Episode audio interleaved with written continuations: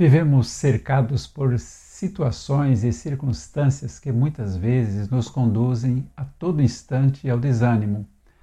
A história de Josué é uma das mais conhecidas da Bíblia.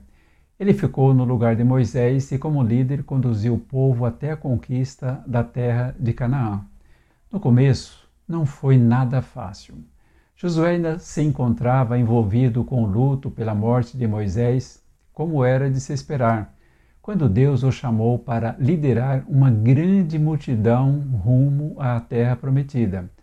Essa história está no livro bíblico de Josué, capítulo 1, dos versículos 1 a 9.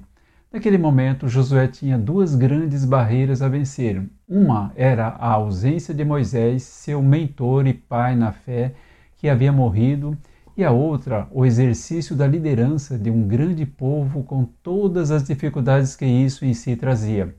Esta situação era um grande peso para ele naquele momento, mesmo tendo sido preparado por Moisés pelo período de 40 anos. Nesse momento, Deus percebendo isso, fala com Josué: Esforça-te e tem bom ânimo, porque tu farás a este povo herdar a terra que jurei a seus pais lhes daria. Depois disso, diz ainda: Olha, Josué, não fui eu que te ordenei a você? Seja forte e corajoso, não se apavore nem desanime, pois o Senhor, o seu Deus, estará com você por onde você andar. No capítulo 1, versículo 1, 9. Quantas vezes, diante das adversidades, achamos que estamos acabados e simplesmente nos prostramos também, não é? Josué não era diferente da gente.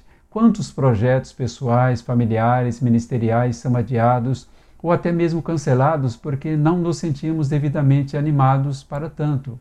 Nesses momentos de quarentena e crise que estamos vivendo, a orientação do Senhor continua a mesma, viu? Ei, Josué, esforça-te e tem bom ânimo. Logo vai passar essa situação. A certeza de que a vitória virá está na confiança desta palavra que por si só é incentivadora para cada um de nós.